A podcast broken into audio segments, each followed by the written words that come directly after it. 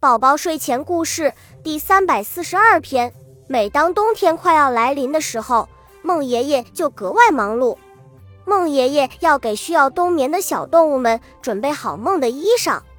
孟爷爷收集秋日里最温暖的阳光丝线，不停地织呀织，终于在白雪来临的时候把衣裳织好了。孟爷爷把织好的金色衣裳披在小熊、小刺猬和小青蛙的身上。看，那些正在冬眠的小动物睡得多么香甜，它们一定是梦到了春天。